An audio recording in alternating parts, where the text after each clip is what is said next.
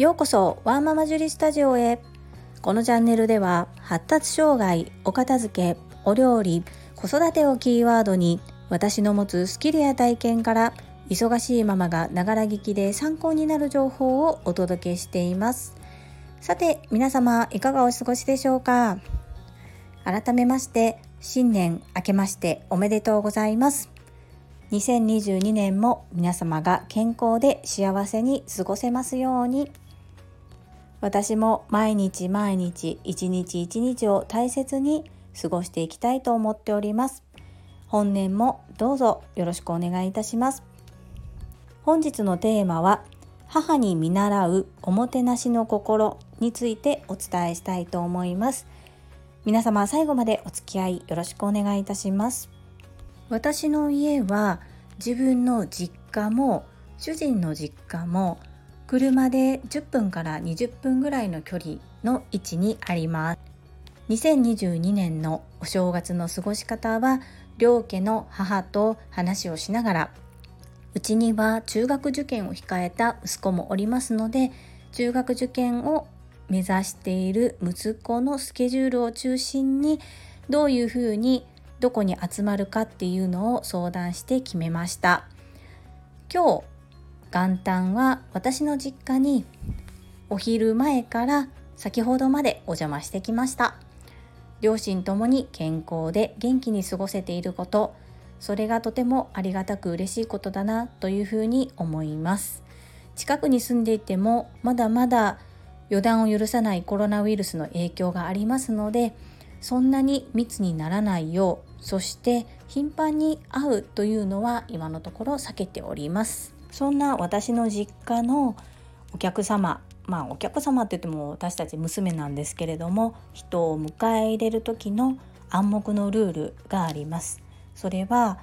全て手作りのものでもてなすということです。もともと市販のものが好きじゃないうちの実家。そういう考えになったのも私と妹がアトピー性皮膚炎がありまして食べたものっていうのが影響するということもありできるだけ購入したものを食べさせない。そして父が家族性高コレステロール血症と言いまして生まれながらにコレステロールが高い病気を持っております。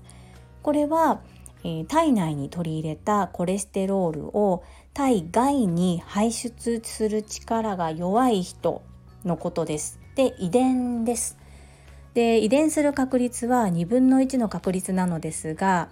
まあ幸か不幸か私と妹どちらにも遺伝しておりまして私たち家族にとって食生活っていうのが健康で元気に過ごすために必須なもの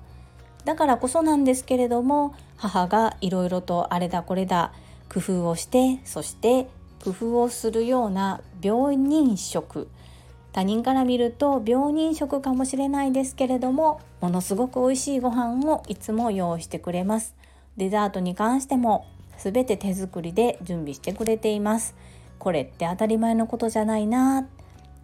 自分が実家に住んでいる時は当たり前のように思ってしまっていた部分があるのですが自分が子育てをしてみて特にそこの部分本当に感謝すべきところだと思いますしたまに行ってももう手抜きでいいのにって思うんですがまああの母からすればもう手抜きっていう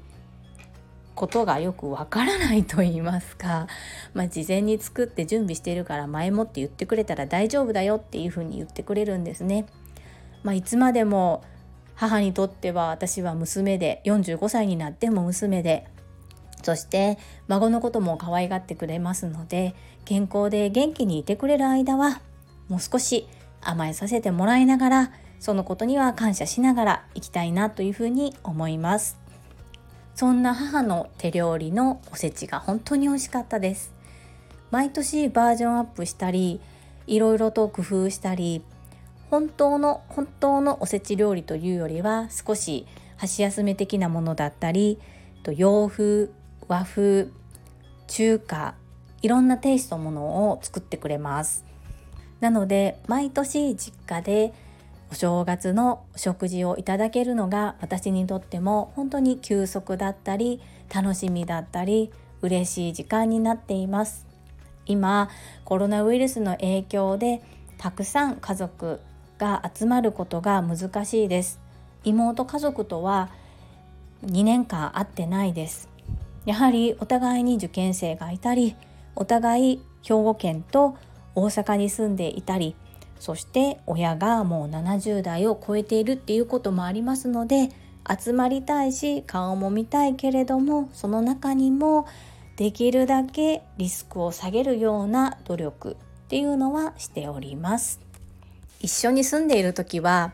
文句もたくさん言ってましたしなんでうちはこうなのっていうような思いもありました。でも今私が開催している料理教室も母ほど本格的ではないですがそういった私の生まれ育った背景がきっと影響しているんだろうなというふうに思います。母は専業主婦です。私はフルタイムのワーキングママ。そして週末や隙間時間でも自分の個人事業主としての仕事をしております。なので100%母と同じようにはできませんが母の良いところと自分にできるところはできる限り取り入れて今後も見習っていきたいなというふうに思います。皆様はどんなお正月をお過ごしですか？ご両親が遠方で会えない方もいらっしゃるかもしれません。ご健在の場合はぜひ電話をするなりビデオ通話をするなりして連絡を取り合ってみてくださいね。本日も最後までお付き合いくださりありがとうございました。皆様の貴重な時間でご視聴いただけること本当に感謝申し上げます。ありがとうございます。2022年も皆様にとって有益な情報を発信できるように毎日少しずつですが発信を続けてまいりますので応援どうぞよろしくお願いいたしますママの笑顔サポータージュリでした。